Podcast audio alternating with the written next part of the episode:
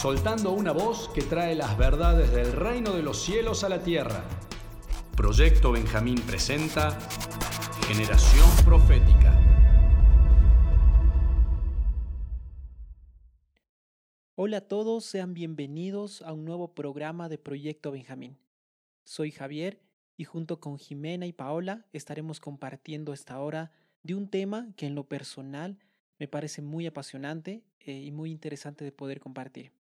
Jime Pao, sean bienvenidas al programa. Feliz de compartir nuevamente con ustedes durante esta hora. Hola Javi, hola Pao, bendiciones. Bendiciones a todos aquellos que han abierto las puertas de sus hogares, de sus trabajos, para, para poder escucharnos y, y, nosotros querer hacerle compañía. Realmente para nosotros es un gusto poder compartir con cada uno de ustedes. Eh, si bien estamos por ahí a la distancia físicamente, la radio la verdad que es un, un medio que nos une, nos une como cuerpo para poder hablar de, los mismos intereses, para poder hablar de lo que está pasando en el corazón del Padre y específicamente en este programa de generación profética poder hablar también de aquello que ocupa espacio en el, corazón de los jóvenes, está ocupando sus tiempos, sus, eh, miradas, en qué están proyectando y, muchas gracias, muchas gracias por escucharnos, gracias por darnos este espacio para, para poder hablar. Espero que podamos tener un, precioso tiempo en Cristo, en hablar de sus misterios, en hablar de lo que hay en su corazón, de lo que Él proyecta eh, por delante y de poder estar en esta plataforma de, revelación en, este momento, ¿no? en las casas, en los trabajos y, estar unidos. Qué, qué hermoso poder estar en, en compañía del cuerpo a través de este medio. Hola Javi, hola Jime, tanto tiempo, ¿cómo están? Hola a cada uno de los que nos están escuchando, a cada casa. Gracias por estarse conectando una vez más con nosotros y, somos tan bendecidos de poder estar en este programa, en este tiempo apartado por el Señor y preparado por Él para poder hablar eh, y, edificar con las naciones, ¿verdad? O sea, todo lo que nosotros compartimos con ustedes eh, no son temas cerrados, sino que se siguen abriendo y sigue habiendo eh, más profundidades, nuevas revelaciones acerca de estos temas, pero el poderlos compartir con cada uno de ustedes hace que nos podamos exponenciar, por así decirlo, ¿verdad? Así que eh, muy feliz de poder estar con todos ustedes. En el programa de hoy estaremos hablando sobre personas de las que podríamos decir que afectaron la historia de la humanidad en alguna forma. Cuando pensamos en personas que marcaron la historia de la humanidad, se nos puede venir a la mente, no sé, tal vez personajes que están descritos en los libros de historia, de los que hemos escuchado en algún momento, algunos quizás más conocidos que otros, personajes de política o militares, líderes de distintas épocas.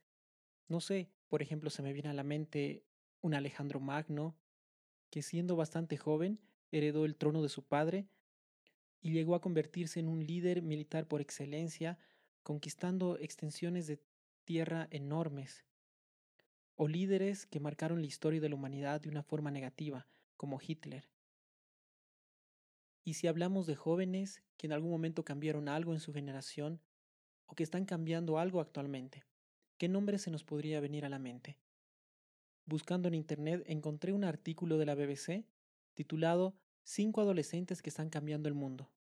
Esta nota es de abril del año 2019 y quiero leerles un poco de lo que dice.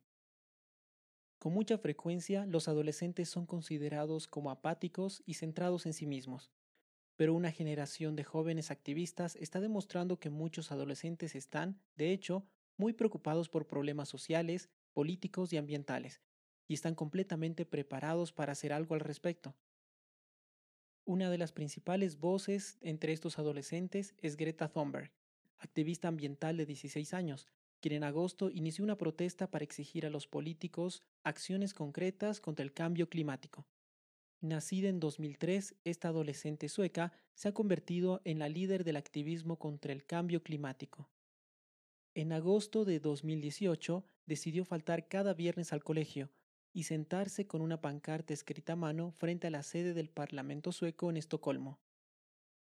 A lo que inició una protesta en solitario se han sumado desde entonces más de un millón de niños y adolescentes en más de 100 países, que están secundando las huelgas escolares por el cambio climático. Dado que nuestros líderes se están comportando como niños, tendremos que asumir la responsabilidad que deberían haber tomado hace mucho tiempo, dijo en una cumbre de la ONU sobre el cambio climático el año pasado. Ha hablado abiertamente sobre su condición autista y cómo eso le ha ayudado en su activismo.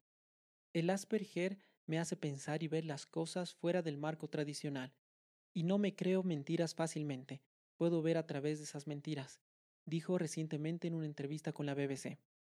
Bueno, eso es parte de lo que dice en este artículo de la BBC y estuve investigando un poco más de, acerca de ella en Internet y vi que también tiene sus detractores, gente que la acusa de ciertas cosas, ¿no? De que es un instrumento de otras compañías, de otros intereses, bueno, en fin, se puede hablar ya sea en pro o contra de ella, pero más, más que eso, ella tiene un mensaje el cual está, del cual está siendo vocera y representante, ¿no? De una generación de jóvenes.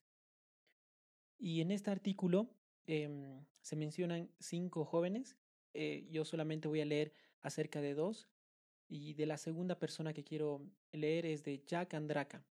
Dice acá en el artículo, con 15 años, el estudiante de secundaria estadounidense Jack Andraka inventó lo que parecía ser una nueva forma y barata de detectar el cáncer de páncreas.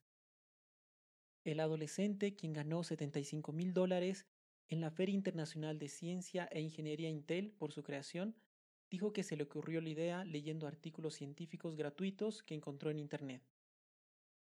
La prueba, que todavía está en estudio de viabilidad, consiste en una tira de papel cubierta con una solución de nanotubos de carbono y un anticuerpo especial, según Wired, y requiere una sexta parte de una gota de sangre.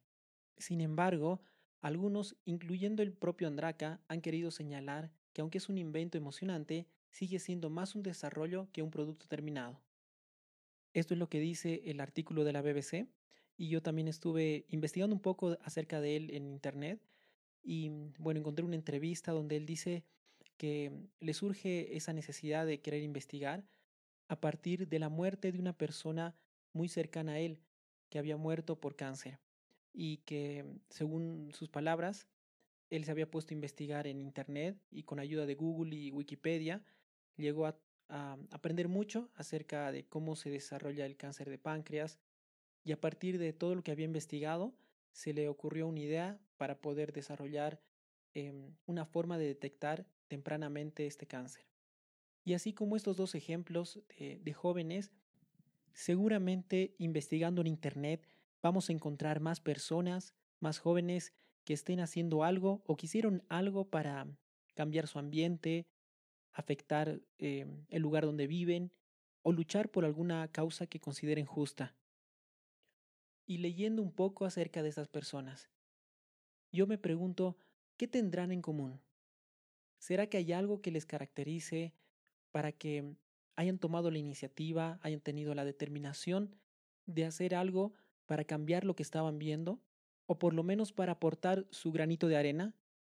Y creo que una característica en común es que estas personas eh, no se sentían conformes con lo que estaban viviendo o con lo que estaban viendo alrededor suyo. Y eso me hace recuerdo a la vida de los primeros discípulos, en particular a un episodio que vemos en el libro de Hechos, capítulo 17, cuando Pablo y otros hermanos hablan de Jesús y del Evangelio frente a una comunidad de judíos y estos los acusan, ¿no? Y dicen de, de sus discípulos, esos que han trastornado el mundo han venido acá también. Obviamente los discípulos de los primeros años no pasaban desapercibidos en medio de su generación, pero no lo hacían por ganarse un nombre, una reputación o un prestigio, sino lo hacían para extender el reino de Dios, para que el nombre de Jesús sea conocido. Sí, justamente escuchándote, Javi, eh, eh, meditaba en esto, ¿no? Em, ¿Para quién? ¿Por qué las motivaciones? Eh, definitivamente son, son jóvenes que tienen un, un, ADN de valentía muy importante para levantarse de la manera en la que se levantan. como vos decís, bueno, la base es muchas veces esa disconformidad, ¿no? y muchas veces la injusticia que ellos perciben eh, en la sociedad eh, es lo que los hace levantarse en, esos momentos. Pero me, me llamó la atención esto último que vos decías, ¿no? Ellos estaban construyendo nombre para alguien. O sea, los discípulos estaban construyendo un nombre. Y creo que acá hay una gran diferencia. Hay, hay veces que nosotros pensamos que el éxito se mide por cuán conocidos seamos, ¿no? ¡Wow! Esta gente qué exitosa porque tiene tantos seguidores o porque es conocido el nombre de, esta persona. ¡Wow! Eh, ellos sí lograron, ¿no? Ellos sí lograron levantarse, ellos sí lograron tener una voz, ellos sí lograron. Pero muchas veces el nombre que se está construyendo es el de la persona misma, ¿no? Y respaldados si venimos hilando, eh, son voces que se levantan, pero que son voceras de otro mensaje no son voceros de, su propio corazón. Eh, si podemos hilar un poco los programas que venimos viendo en cuanto a las voces que se sueltan desde el raquia, las voces que se sueltan desde el mundo, desde el sistema de las ideas, que es un poco lo que veníamos hablando hace dos programas atrás. Decir, bueno, estas personas voceras de quiénes son, qué están construyendo, qué ideas, qué hay en su mensaje escondido, ¿no? Y poder discernir qué hay detrás de esos mensajes, cuál es la fuerza eh, que los propulsa. Y yo digo, si estas personas, siendo que están dando un mensaje que, es de este mundo, ¿no? un mensaje que viene de, ideas que son corrompidas, de, de entidades que son corrompidas, ¿cuánto más nosotros que tenemos la voz de la verdad? Porque la voz de la verdad es nuestro mismo Señor. Entonces, qué tremendo esta motivación de poder levantarnos, no para construir nuestros propios nombres, no medir el éxito de lo que hagamos, chicos, muchas veces decimos el éxito se mide por lo conocido que seamos, no midamos nunca el éxito por esto, ¿no? sino que realmente midamos nuestro éxito a través de la obediencia que tengamos, a través de poder ser mensajeros de este mensaje mayor. Seamos obedientes en, nuestras, en las pequeñas cosas. ¿Cuánta gente hay Hablábamos el otro día con, con Javi y con Pau mientras que eh, armábamos el, programa y, hablamos acerca de esto, de cuántas personas hay que han, trastornado, como dice Javi, ¿no? Han trastornado lugares y sus nombres hoy no son conocidos, porque ellos no quisieron hacer sus nombres conocidos, ellos quisieron levantar un nombre mayor. Y por ahí hoy no se recuerde sus nombres, ¿no? diez generaciones después nadie recuerde sus nombres pero sí van a recordar el nombre de Cristo y decir, una persona una vez habló y yo estuve ahí y escuché, ¿no? Y generaciones después tal vez hablen. Es importante este entendimiento de que donde vos estés, donde nosotros estemos, somos puertas. Somos puertas de un mensaje. Esta gente son puertas de un mensaje. Son puertas de un mensaje que va a revolucionar y seguramente están revolucionando cosas. Pero nosotros somos puertas de un mensaje que revoluciona, viene, se establece, pone fundamento y no perece. Somos puertas de mensajes eternos. Pensá que el mensaje que vos hoy podés dar por ahí no en medios de comunicación, no en grandes difusoras, pero el mensaje que vos hoy le puedas dar a una persona en una parada de colectivo. El mensaje de Cristo, el mensaje de la verdad que le traigas, puede revolucionar generaciones. Y, tal vez hoy no veas el resultado, pero el día de mañana puede ser que estés en el cielo y que una persona se te acerque y te diga, vos fuiste puerta de salvación para mi familia. Y te diga, y, mis próximas diez generaciones fueron salvas. Y qué tremendo el poder del mensaje del Evangelio, qué tremendo el poder del reino que nosotros traemos, que es incomovible. Su reino está aquí. Y el mensaje que nosotros traemos es un mensaje que no se puede corromper, que no viene solamente a, establecer cambios em, que perecen, sino que venimos a traer un mensaje eterno. Entonces, con nuestros ojos puestos en lo de arriba, trastornemos, revolucionemos, establezcamos un gobierno que no tiene que ver con sistemas políticos. No se trata de eso de lo que estamos hablando, chicos, sino que se trata de un mensaje que va mucho más allá y que no tiene que ver con ser famosos, entre comillas, tiene que ver con ser obedientes, tiene que ver con, con ser íntegros, con traer un mensaje de la verdad. Verdad, Jime. Y bueno, durante este programa estaremos hablando sobre la vida de algunas personas, de algunos jóvenes que en algún momento marcaron la historia en un lugar, en un país, en una región, en una ciudad, en medio de una comunidad y que lo hicieron eh, gracias al poder de Dios, al llamado que recibieron de parte de Él. Y en lo personal, cada una de estas vidas eh, son una inspiración para lo que Dios puede hacer a través de, de una vida que, que está dispuesta a hacer la voluntad de Dios, que está dispuesta a creer, que está dispuesta a ir más allá de lo que están viendo sus ojos. Jóvenes que estuvieron dispuestos a dar su vida por algo que creían justo, por un llamado de Dios. Y en lo personal, cada una de estas vidas para mí son una inspiración, un ejemplo de, de personas que, que estuvieron dispuestas a creer y vieron una respuesta de parte de Dios a esa fe. Luego de la pausa estaremos compartiendo un poco acerca de, de las historias de estas personas. Ya volvemos con Generación Profética. Generación Profética. Generación Profética.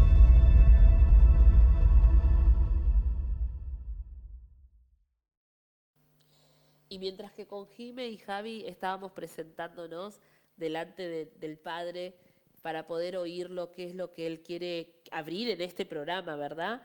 Eh, a mí venía muy fuerte un pasaje que está en Primera de Timoteo 4:12. Estoy segurísima que todos lo conocemos y, y si, y si no lo conocemos en profundidad, hoy vamos a entrar un poquitito más en ese pasaje porque me pareció una perlita tan hermosa de parte del Padre que, que quise traerla, ¿sí? Dice, dice el pasaje, nadie menosprecie tu juventud, sino sé ejemplo de los creyentes en palabra, en conducta, en amor, en fe y en pureza. Y abriendo un poquitito lo que significaba cada una de estas palabras, me pareció tan lindo cómo quedó eh, todo tan alineado a este mensaje que papá nos pidió que hoy abriéramos con ustedes. Y saben que la palabra ninguno o nadie significa ni siquiera uno. Luego dice, eh, tengan poco, que no menosprecien, que no desprecien. Tu juventud, Timoteo, tu frescura, tu novedad, tu vida. Que nadie tenga en poco esto que ha sido depositado en vos. Hay benjamines que nos están escuchando. Pero, dice el apóstol, siempre hay un pero, dice, el, pero significa no obstante, ¿sí? Eh, sé. Y ahí, ahí nos hacemos un celar ese sé. Y él le pide que sea. Sé significa que acabes, que construyas, que continúes, que complementes, que cumplas, que gobiernes, que intervengas, que levantes, que participes, que produzcas, que nazcas, que hagas que algo suceda. Todo eso significa, y tenía muchas definiciones más, pero elegí estas que entendí son para vos. Ahí, Benjamín, que nos estás escuchando, cada uno de ustedes, cada uno de esta generación que nos oye, y aún cada casa, ¿verdad? Sé. ¿Y sé qué? Sé ejemplo. La palabra ejemplo significa del estilo, de la semejanza, de la figura, del modelo, señal. Sé ejemplo. Cumple con estas señales, cumple con este estilo, cumple con esta semejanza, construye esta semejanza. Y ya sabemos nosotros a qué semejanza somos, ¿verdad? A su semejanza. Sabemos del estilo de quién somos, somos del estilo de, de Melquisedec, del estilo de Cristo, del estilo de este sacerdocio, ¿verdad? Él nos pide que seamos ejemplo, seamos de ese estilo, de esa semejanza, ¿sí? ¿Para, para qué? Delante de los fieles, ¿sí? Seamos ejemplo de los fieles. ¿Quiénes son los fieles? Son los dignos de confianza, son los verdaderos, son los que creen fielmente. En palabra, en el logos, en Cristo, en lo que dices, piensas, en la noticia, en el asunto, en la prédica, en el mensaje.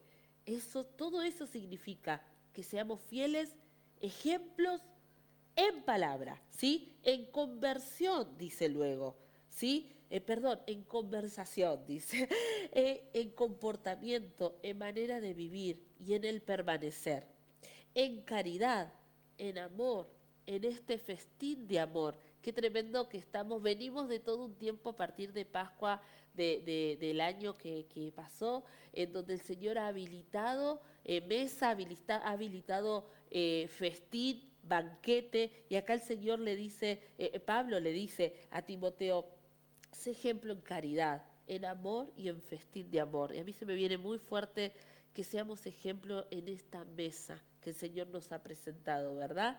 Luego dice en espíritu, en que somos como el viento, en ser aliento, en ser espirituales, en fe, en fidelidad, en gracia y en amor, en limpieza, que es pureza, inocencia y perfección. En todo esto, el apóstol Pablo le dice a Timoteo, permanece en esto, sé ejemplo de esto, y que nadie tenga en poco tu juventud. En este tiempo en donde estamos disfrutando de plena juventud, generación, que podamos ser ejemplo de todas estas cosas, para poder ser aquellos que pueden cambiar la historia, que pueden cambiar eh, la cultura, que pueden cambiar el entorno. Me pareció una palabra tan hermosa para poderla exhortar. Sé que se va a abrir más. Con cada ejemplo de cada, de cada persona que vamos a abrir eh, eh, sus vidas, sus testimonios, eh, nos queda chicos, chico, muy chico, una hora de programa para poder hablar tanto que quisiéramos hablar de cada una de estas personas que hicieron algo, dejaron una semilla para que el mundo pueda ser cambiado. A ver. Wow, cuánta riqueza abriendo solamente un pasaje, Pau. Em, realmente que, que, esto también nos encienda para seguir abriendo las escrituras y viendo las riquezas y depósitos y vetas que hay detrás de cada palabra que está escrita. Y, resalto esto, ¿no? Que sé ejemplo, construye. Y comenzamos hablando justamente de construir que el nombre del Padre, ¿no? Como decía Pau, tenemos ejemplo de quién construir. No es que construimos nuestra propia imagen, no construimos nuestras ideas, sino que construimos a aquel, aquel nombre, aquella persona. Estamos extendiendo al Padre, a su nombre, a su familia en la tierra. ¿A través de qué? Bueno, de edificar este ejemplo, de, de poder ser delante de los fieles, delante de las personas ser personas que no se esconden debajo de, la, de la mesa, sino que realmente somos de ejemplo, podemos alumbrar, tenemos este llamado de ser aquellos que se muestran, muestran y reflejan al Padre. Y mira lo que dice después, ¿no? Eh, después del, del versículo 12, mientras voy, dedícate a la lectura. Acá tenemos cosas prácticas para hacer. No esperar mañana, sino comenzar hoy con lo que tenemos a mano para transformar, para construir este ejemplo. Dedícate a la lectura, a la exhortación, a la enseñanza. No descuides el don que hay en ti, que te fue dado por medio de profecía con imposición de las manos del Consejo de Ancianos. Él había sido impartido. ¿Y qué fue impartido sobre vos? ¿Qué bendición has recibido que tienes que cuidar sobre tu vida? ¿Qué ha hablado el Padre sobre ti que tienes que cuidar? que tienes que, em, que trabajar, ¿no? que labrar. Reflexiona sobre estas cosas, tómate tiempo para reflexionar sobre estas cosas, dedícate a ellas para que tu aprovechamiento sea evidente a todos. Y de vuelta, no es una persona que se esconde, sino que se hace evidente, es alguien que puede mostrarse a la, la sociedad. Estos transformadores, ten cuidado de ti mismo y de la doctrina. Persevera en ello, porque haciendo esto te salvarás tanto tú como los que te escuchan.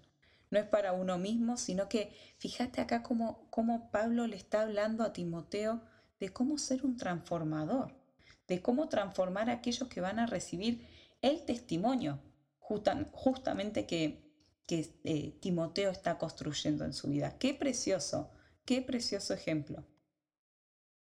Y sí, Jime, vemos en Timoteo un ejemplo de un joven que estuvo dispuesto a creer y obedecer a Dios.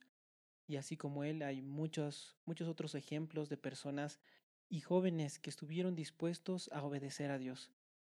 Y bueno, ahora sí quiero arrancar presentando la vida de una persona que cuando yo leí acerca de él me impresionó mucho. Realmente quedé sorprendido, quedé impresionado con lo que Dios hizo a través de su vida y a través de esa generación de jóvenes que vivieron el poder de Dios de forma palpable, real, en medio de ellos. Estoy hablando de Julio César Ruibal. Él fue un boliviano que siendo joven eh, llegó a conocer a Dios y llegó a experimentar el poder de Dios en milagros, en prodigios, de formas muy sorprendentes. Él no provenía de una familia creyente y de hecho él cuenta que su padre no estaba de acuerdo con su fe cuando él llega a conocer a Dios. Y además, cuando él fue joven, acá en Bolivia, vivió en una época donde no había una presencia de, de la iglesia evangélica que se podría considerar significativa. Por muchos años, Bolivia se consideraba un lugar muy difícil de evangelizar, un país donde se adoraba al diablo de forma pública y abiertamente, pero lo único que necesitaba Dios para conmover esta nación era un grupo de jóvenes dispuestos a creerle y a obedecerle más allá de cualquier estructura religiosa. Y bueno, para que puedan conocer un poco acerca de su vida, quiero leerles un fragmento del libro Ungido para la cosecha del tiempo final de Julio César Ruibal. Voy a leer una parte del capítulo 1 titulado Despertar en Bolivia. Acababa de terminar la predicación del Evangelio a 60.000 personas. Era el segundo día de una cruzada de 32 días en la ciudad de Santa Cruz. La multitud había oído la palabra de Dios con reverencia y muchos habían sido salvados y sanados. Los guardias del ejército a cargo de mi protección trajeron una camilla en la que yacía un hombre que había sido soldado. Su columna estaba despedazada por unos disparos de ametralladora producidos en un combate entre el ejército y la guerrilla. Dios milagrosamente tocó a este hombre, que ahora estaba erguido frente a mí, levantó su camilla y se alejó caminando. Todo empezó alrededor de un año y medio antes, a fines de 1971, cuando yo era un alumno boliviano cursando estudios básicos de medicina en los Estados Unidos. Nunca había oído el término nacer de nuevo, ni tampoco sabía nada acerca de las manifestaciones del Espíritu Santo, pero un día me fue predicado y demostrado el Evangelio con poder en un servicio de Catherine Kuhlman en el Auditorio Shine de la ciudad de Los Ángeles, California. Desde mi adolescencia me había interesado lo sobrenatural. Desilusionado con las tradiciones católicas, me di al yoga, al misticismo y al ocultismo.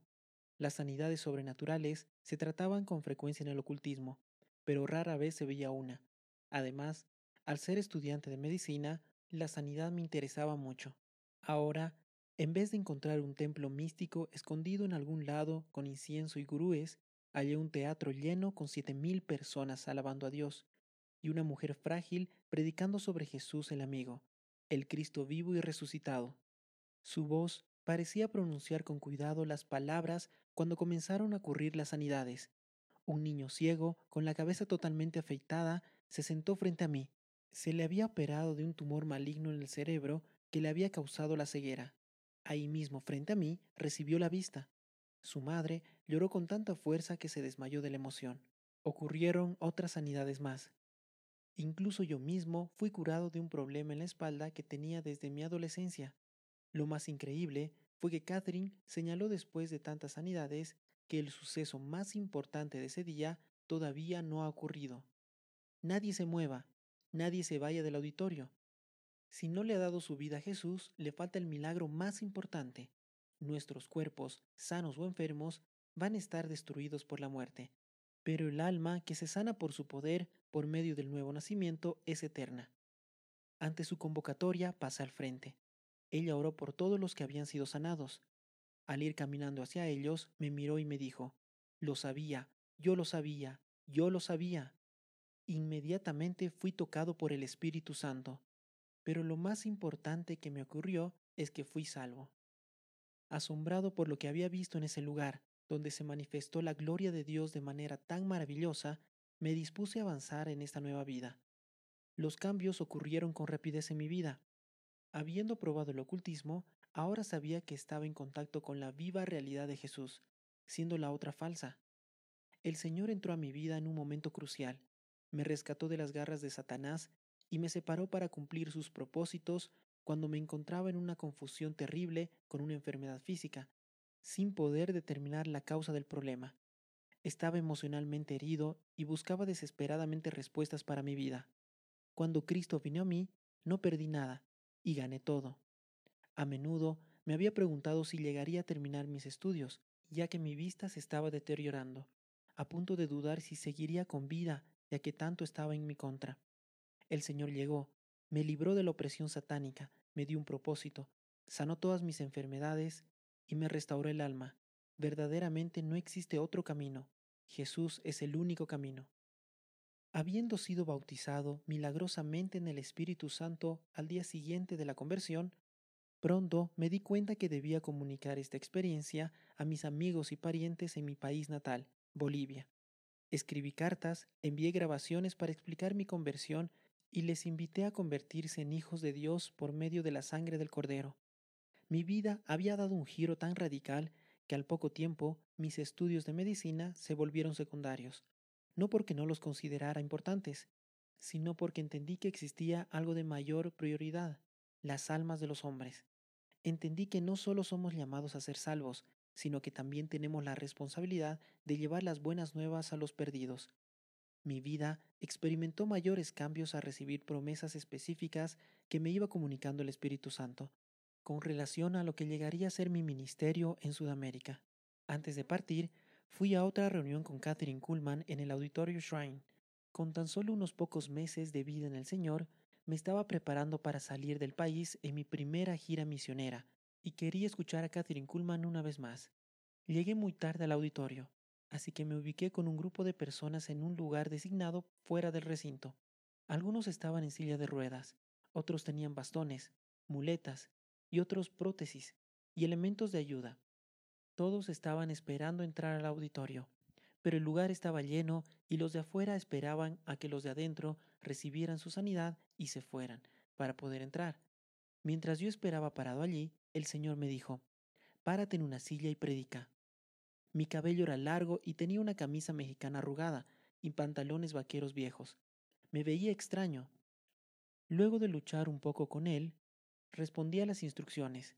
Me puse de pie y dije, Pueblo, ¿qué es lo que nos hace pensar que Dios está limitado por esa pared? Si Dios sana adentro, ciertamente puede sanar aquí afuera.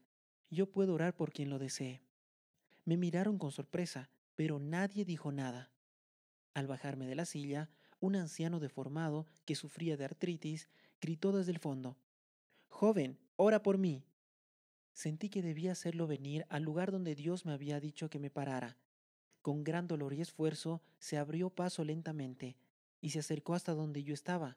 Cerré mis ojos y comencé a orar. Y al extender mis manos hacia el hombre, mi oración fue interrumpida por su grito. Soltó su bastón y ni bien dijo Aleluya, he sido sanado, comenzó a correr de un lado para el otro. Mientras esto ocurría, todos se desenfrenaron y cerca de cuarenta personas recibieron sanidades increíbles. Una mujer con cáncer de piel, otra con una prótesis en el cuello y muchos otros con toda clase de enfermedades se me acercaron para solicitar oración y fueron sanados. Los sugieres, al oír la conmoción, vinieron a ver lo que pasaba. Preocupados por lo que ocurría, fueron a preguntarle a Catherine si debía detenerme y llamar a la policía. Ella les dijo que no intervinieran. Sin buscarlo, había empezado a desenvolverme en un ministerio que en los años venideros me llevaría a las naciones del mundo. Las indicaciones de parte de Dios son muy importantes. Lo que acabo de leer es un fragmento del libro Ungido para la cosecha del tiempo final de Julio César Ruibal. Siendo joven llega a conocer a Dios y su vida cambia por completo. Él también describe en el libro que al volver a Bolivia empieza a compartir de Dios a las personas que conocía, a familiares, amigos, y poco a poco esa, ese grupo se iba haciendo más grande. Empezaban a compartir en las casas, luego en algunos salones y el grupo como iba creciendo, eh, no había un lugar eh, donde podían entrar y empezaron a reunirse en las plazas y la gente empezaba a orar, empezaban a ocurrir sanidades, milagros y más gente se iba convirtiendo. Y es interesante ver que ese grupo de personas no era un grupo de gente que tenía un contexto religioso, evangélico, sino eran jóvenes que conocían a Julio, que habían escuchado el mensaje, que habían decidido entregar su vida a Dios y en medio de ellos no había gente que había sido entrenada, preparada por seminarios bíblicos o había pertenecido a, a una congregación por varios años. Eran jóvenes que creían a Dios eh, y, veían milagros, veían respuesta, salían a las calles a orar por la gente que necesitaba y, y orando por la gente en la calle eh, venían los milagros, las respuestas y con este grupo de gente nace un avivamiento a principios de la década de los 70 en Bolivia. Y a mí me impresionan los relatos de todo lo que sucedió en esa época, porque eran chicos, eran jóvenes, eh, quizás de menos de 20 años, que empezaban a predicar en las calles, la gente se reunía y Julio describe en su libro ¿no? que al poco tiempo eh, de empezar estas reuniones empezaron a, a tener convocatorias en coliseos, a llenar coliseos con miles de personas. Cuenta también un episodio donde eh, una persona cercana al presidente de, Bolivia en ese entonces había sufrido un accidente automovilístico y había quedado paralizado. Y, y le pidieron que vaya a orar por él, ¿no? Y, y orando, predicándole de Dios, eh, recibe la sanidad, luego se reúne con el presidente, eh, le presenta el Evangelio, presenta a Cristo y también el presidente y su esposa eh, se convierte y bueno, y así los milagros se sucedían uno tras otro, eh, iban por las ciudades eh, llenando estadios con miles de personas, e inclusive cuenta como en, una, en un pequeño pueblo donde no tenía eh, pista de aterrizaje, para que Julio pueda ir, la gente se reunió en las, en las calles y, y Julio fue volando en una avioneta y oraba por ellos desde el aire y la gente se sanaba en grandes cantidades. Y también comentarles que justo hace unos meses en la congregación aquí en La Paz, en la CCA, vinieron a visitarnos eh, un grupo de personas que eran amigos cercanos a Julio en ese entonces, con el que habían vivido todas estas experiencias y nos contaban que ese grupo de jóvenes no, no conocía la Biblia porque nunca había pertenecido a una congregación, a una iglesia. Y en ese proceso ellos iban conociendo eh, la voluntad de Dios, eran eh, guiados por el Espíritu Santo. Era Él quien les decía qué hacer, cómo hacer. No eran personas con mucha experiencia ministrando o predicando, pero sin embargo eh, fueron capaces de creer a Dios, de creer que era Él quien hacía la obra él era quien hacía los milagros, quien ponía las palabras en sus bocas, y aún sin disponer de grandes equipos de sonido, eh, veían milagros ocurriendo porque, por ejemplo, ellos cuentan en una ocasión que en el estadio de, La Paz, eh, que es como para 50 mil personas de capacidad, no tenían las conexiones para los equipos de amplificación de los, parlantes eh, correctamente realizados y y empezaron a, a, predicar y se escuchaba en todo el estadio este y se dieron cuenta que ni siquiera estaban enchufados con la electricidad esos equipos, ¿no? Entonces, en cada detalle veían los milagros de Dios. Eran jóvenes sencillos, sin una estructura religiosa que los limitara, que mm, quisiera pensar que tenían que pasar todo un proceso antes de poder llevar el mensaje a las calles, ¿no? Eran, era gente sencilla que Dios utilizó para despertar en Bolivia ese avivamiento. Y a mí me apasiona escuchar esos relatos de lo que Dios puede hacer en medio de nosotros.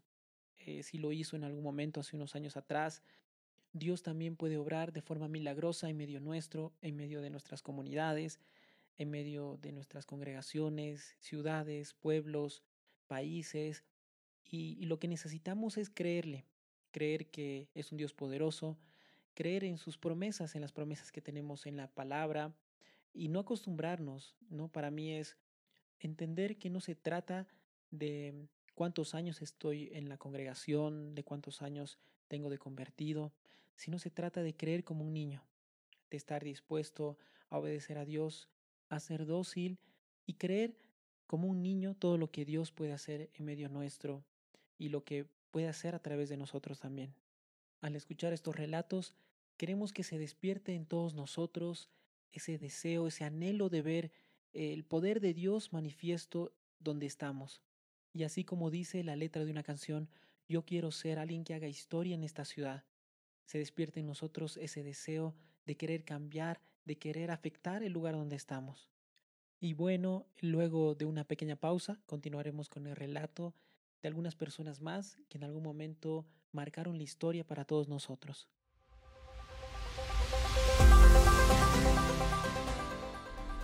Comparte esta voz con otros jóvenes a través de nuestras redes. En Instagram, Proyecto-Benjamín. En Facebook, Grupo Proyecto Benjamín por correo electrónico a contacto arroba proyectobenjamín.com o visitando nuestra web en www.proyectobenjamín.com. Somos, somos, somos, somos, somos, somos generación profética.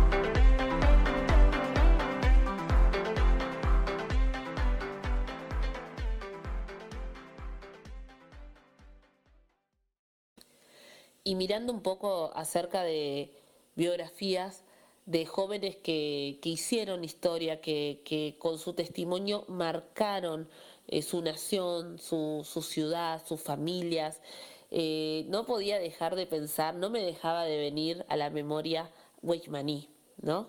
Eh, no sé si, lo conocen eh, algunos de ustedes o, tal vez lo conocen la mayoría. Él es el que, la persona que escribió el libro de El hombre espiritual, ¿no? Que aun cuando todavía ni siquiera se, se hablaba mucho acerca del cuerpo, del alma, del espíritu, eh, él pudo hacer como esa, esa conexión, esa, em, ¿cómo decirlo? Como esa, empezó a decodificar la relación que tenía uno con el otro, cuando todavía no había demasiada revelación del tema. Ese es uno de los tantos libros que él escribió o uno de los tantos eh, de las tantas enseñanzas, ¿no? Porque hay muchos libros que, nosotros hoy podemos tener, pero que no fueron escritos directamente por él, sino por, por discípulos, personas que estuvieron en conferencias eh, o en alguna reunión en donde él estuvo. Pero bueno, sin desenfocarnos del tema central de este programa, yo quiero eh, transmitirles algo que a mí me pareció tan impactante de su vida. Si bien los milagros y, la fidelidad de Dios lo acompañó en todo su ministerio, pero me pareció tan tremendo sus comienzos que aunque él era eh, un joven nacido en una familia cristiana, eh, él reconoce que no estuvo en Cristo hasta sus 17 años leía eh, habitualmente la misma biografía está en todos lados, pero encontré un sitio en donde eh, se amplía un poquitito más acerca de esos primeros años en donde él empezó a caminar con el Señor y cómo fue su conversión, en donde él era un joven súper preparado, era, era muy inteligente y verdaderamente tenía como todas, todas las fichas para poder convertirse en una persona eh, sobresaliente en cualquier cosa que quisiera estudiar, cualquier cosa que quisiera hacer. Y a él eh, estar en el Señor le parecía como bajar a la escala más baja de la ocupación en la que él podría volcar toda su vida. Pero en ese tiempo teniendo 17 años, él empezó a sentir una incomodidad interna y estoy resumiendo a full, ¿no? Jóvenes, pero quiero contarles el testimonio lo más fiel que pueda, pero al mismo tiempo respetando los tiempos que tenemos. Pero en ese tiempo, él, al sentir esa incomodidad, él empezó a buscar del Señor y en lo secreto de su alcoba, él pudo tener un encuentro con el Señor. Y, fue tan grande su cambio, fue tan grande el, poder del arrepentimiento que llegó a su vida. Él empezó a, pedir perdón por sus pecados. Él se convierte, tiene una conversión genuina en ese lugar. Y a mí me llama mucho la atención lo primero que él empieza a hacer.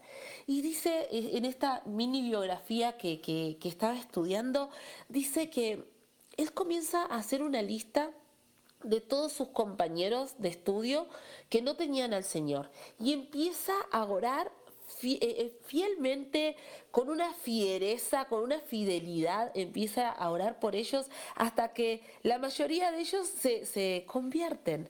Y no solamente eso, sino que esto genera eh, eh, como un avivamiento que llegó, por, por, lo que dice aquí, ¿verdad? Este, llega hasta, desde la escuela en donde él estaba, hasta tocar la ciudad natal en donde él había nacido, ¿verdad? De donde él provenía. Fue una ola de avivamiento en donde muchos empezaban a pedir perdón por sus pecados, empezaban a confesar sus pecados, los jóvenes empezaban a convertir y empezaban automáticamente a predicar este evangelio de reconciliación, de perdón, de volverse al Padre. A mí me pareció tan tremendo Luego de esto él tuvo muchas otras, eh, eh, muchos otros testimonios más, pero este con la edad que él tenía me pareció tan, tan fuerte, ¿verdad? Eh, como él con una listita de oración, ¿no? con, con esos nombres de esos compañeros, de esas personas que los rodeaban, él empezó a hacer, a, jalar el reino y a traer el reino, porque fue el reino lo que los ganó a estos jovencitos. Y bueno, luego ahí les dejo abierto para que ustedes puedan entrar en la biografía o buscar también, eh, hay mucho en audiolibro también que, se, que pueden estar eh, metiéndose. A mí me pareció un testimonio tan tremendo como eh, al, él, haber recibido ese testimonio de conversión, de de, convicción de pecado, él empezó a orar por otros que ellos también puedan tener esto en sus vidas. Y lo alcanzó. Y no solamente lo alcanzó y lo logró, sino que se extendió hasta, las ciudades que lo rodeaban. Qué bueno que trajiste esta biografía de, de Watchman y también uno de, los autores de Los Hermanos en Cristo, ¿no? que, ha perseverado en la fe, que, que creo que nos ha impulsado a muchos eh, a buscar más, ha abierto vetas de profundidad del espíritu impresionantes. Y, algo tremendo de este hombre también es que Watchmaní se, se levanta junto a una generación de, creyentes en China en esa época.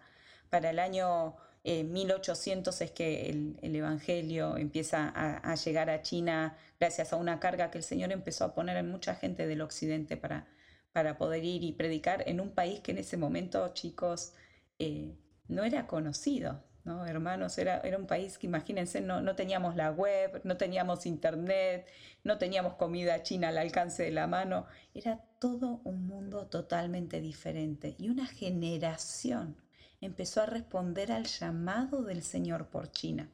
Empezaron sus corazones a estar fervientes y entre el año 1800 1900 fue toda una generación de oleadas y oleadas de misioneros que empezaron a llegar. Por supuesto que fue un ritmo mucho más lento de lo que hoy conocemos como misiones, ¿no? De pensar en mover 200 personas, en pensar, no, obviamente que en esa época, imagínense que las distancias eran más largas que ahora, no, no contaban con los medios que, que contamos hoy para poder transportarnos, para poder llegar a un país. Y, y de esta manera empezó a haber un mover. Para el año 1900 comienza a haber una persecución en China eh, muy fuerte, pero realmente eh, en el medio de, esa gran oscuridad, en el medio de, de cristianos que estaban siendo asesinados, estaban siendo perseguidos, una generación desde China comienza a dar luz, comienza a levantarse, comienzan a brotar esas semillas que durante 100 años habían sido sembradas por misioneros, por hijos del Señor. Y, en el medio de esa generación, en el año 1920, es que aparece Watchmani, ¿no? dentro de una generación que se levanta. Y qué tremendo esto eh, que rescato. No importa qué oscuro que sea el tiempo que puedan estar viviendo, no importa qué oscuro puede ser el entorno en donde podamos estar, donde mayor oscuridad es donde mayor luz va a resplandecer en los últimos tiempos. Y esto es un hecho. Esto es un hecho. El Señor nos está llamando a resplandecer, no a escondernos, sino a resplandecer. Qué gente valiente, qué nube de testigos tan valiente que tenemos de alrededor nuestro. ¿Verdad, Jime? Qué tremendo lo que Dios hizo a través de la vida de Watchmaní. Y hablando de, de personas que fueron misioneras, de, de, gente que dio su vida en medio de, de lugares difíciles, quiero compartirles la vida de una joven llamada Amy Carmichael. Probablemente algunos ya escucharon de ella.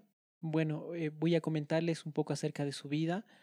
Voy a leer un artículo de la página Evangelical Times que habla de la vida de esta mujer. Dice, la vida y el legado de Amy Carmichael. La trata de personas no es nueva, pero nacida hace 150 años, una misionera soltera, a menudo enferma, de Irlanda del Norte, se atrevió a desafiarlo en la India. El hinduismo fomentó la esclavitud de los niños en el templo. Era la prostitución perpetrada en nombre de esa antigua religión, donde se vendían a niñas y a niños para casarse con los sacerdotes del templo Brahman. Cuando Amy Carmichael descubrió lo que estaba sucediendo, quedó tan horrorizada por la práctica que comenzó un trabajo para rescatar a los niños de los templos. Su estación misional en Donabur, en el sur de la India, creció para albergar a cientos de niños. Amy Carmichael, la mayor de siete hermanos, nació el 16 de diciembre de 1867 en un pueblo costero de Irlanda del Norte. Sus padres eran cristianos sinceros que le enseñaron a Amy sobre el amor de Dios. Debido a las dificultades económicas, la familia Carmichael se mudó a Belfast, donde Amy estudió música, canto y pintura. Un domingo por la mañana, al regresar de la iglesia, ella y sus hermanos ayudaron a una anciana pobre, pero mientras lo hacía, ella escuchó a Dios hablarle, casi con un destello cegador, a través de palabras de la Biblia grabadas en una fuente cercana. Fue para cambiar los valores de su vida. Comenzó a visitar gente, enseñar a los niños y visitar los barrios marginales con la misión de la ciudad de Belfast. Alrededor de 1888, la familia Carmichael se enfrentaba a la quiebra. Amy y su madre se mudaron a Manchester, pero nuevamente Amy trabajó entre la gente de los barrios marginales. Las condiciones donde trabajaba eran terribles y pronto Amy se puso gravemente enferma. Pero nuevamente Dios le habló a través de una voz audible, llamándola para ir al extranjero como misionera. El costo fue grande en general, pero ella sabía que lo más importante era obedecer la voluntad de Dios para ella. Ella dijo, nada es demasiado precioso para Jesús. Amy trabajó primero en Japón, luego en Ceilán, pero el trabajo principal de su vida fue estar en el sur de la India. No siguió la forma de trabajo misionera habitual, sino que vestía ropa india y vivía entre las mujeres indias que habían sido perseguidas después de convertirse a Cristo del hinduismo viajaron y compartieron las buenas nuevas al aire libre, predicando que Cristo Jesús vino al mundo para salvar a los pecadores. Querían que sus oyentes entendieran que no es a través de un ritual religioso que una persona puede llegar a conocer a Dios, sino confiando en Jesús y encontrando el perdón, para que uno pueda tener una relación eterna con Dios. Sin embargo, cuando los niños se hicieron cristianos, a menudo fueron perseguidos amargamente, incluso por su propia familia. Cuando Amy entendió el terrible tráfico de niños en el nombre del hinduismo, comenzó a acoger primero a niñas y luego a niños, llenando un refugio cada vez mayor para los niños. Con otras mujeres indias, Amy no solo creó un gran albergue, sino también un hospital para niños. Ella oró a Dios por todo el dinero y los medicamentos que necesitaba. Amy enfrentó una gran oposición a todo lo que estaba haciendo, pero finalmente sus esfuerzos y su incansable labor como reformadora social llevaron a que se cambiara la ley en la India para proteger a los niños del abuso. Después de un accidente en el que se rompió la pierna y el tobillo, Amy pasó los últimos 20 años de su vida confinada a la cama como inválida. Pero fueron años productivos, ya que escribió un total de 37 libros y poemas que hablaban de su relación íntima con Dios, a través de todo lo que Jesús hizo en su vida, muerte y resurrección. El 18 de enero de 1951, Amy murió en Donabur a los 83 años. Había trabajado allí durante más de 50 años sin volver nunca al Reino Unido. A lo largo de su vida había esperado ver a su Salvador en el cielo. Qué tremendo es este testimonio de la vida de Amy Carmichael. En lo personal, escuchar de la vida de estas personas me confronta. Fueron personas que decidieron creer en Dios, dejarlo todo y confiar que Él les iba a sostener.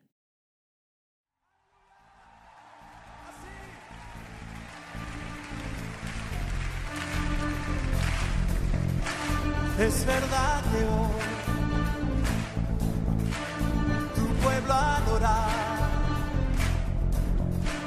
cielo se abrirá, reyes temblarán.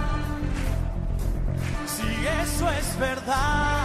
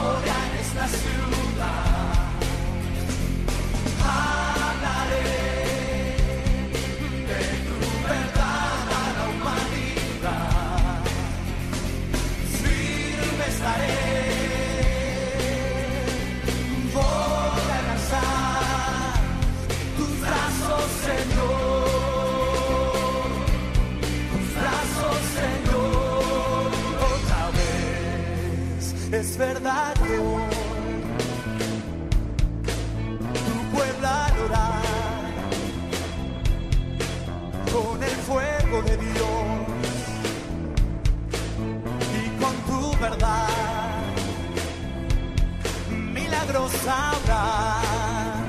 Lo cree, ángeles cantarán, almas se sanarán, lo proclamarán.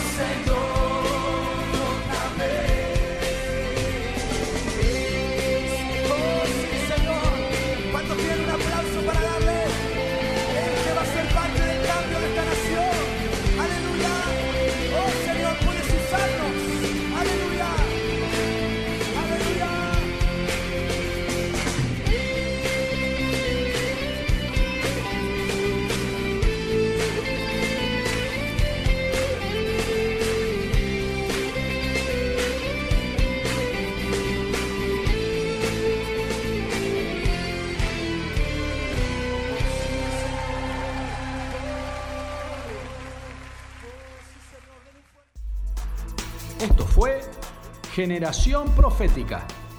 Te esperamos en nuestro próximo programa.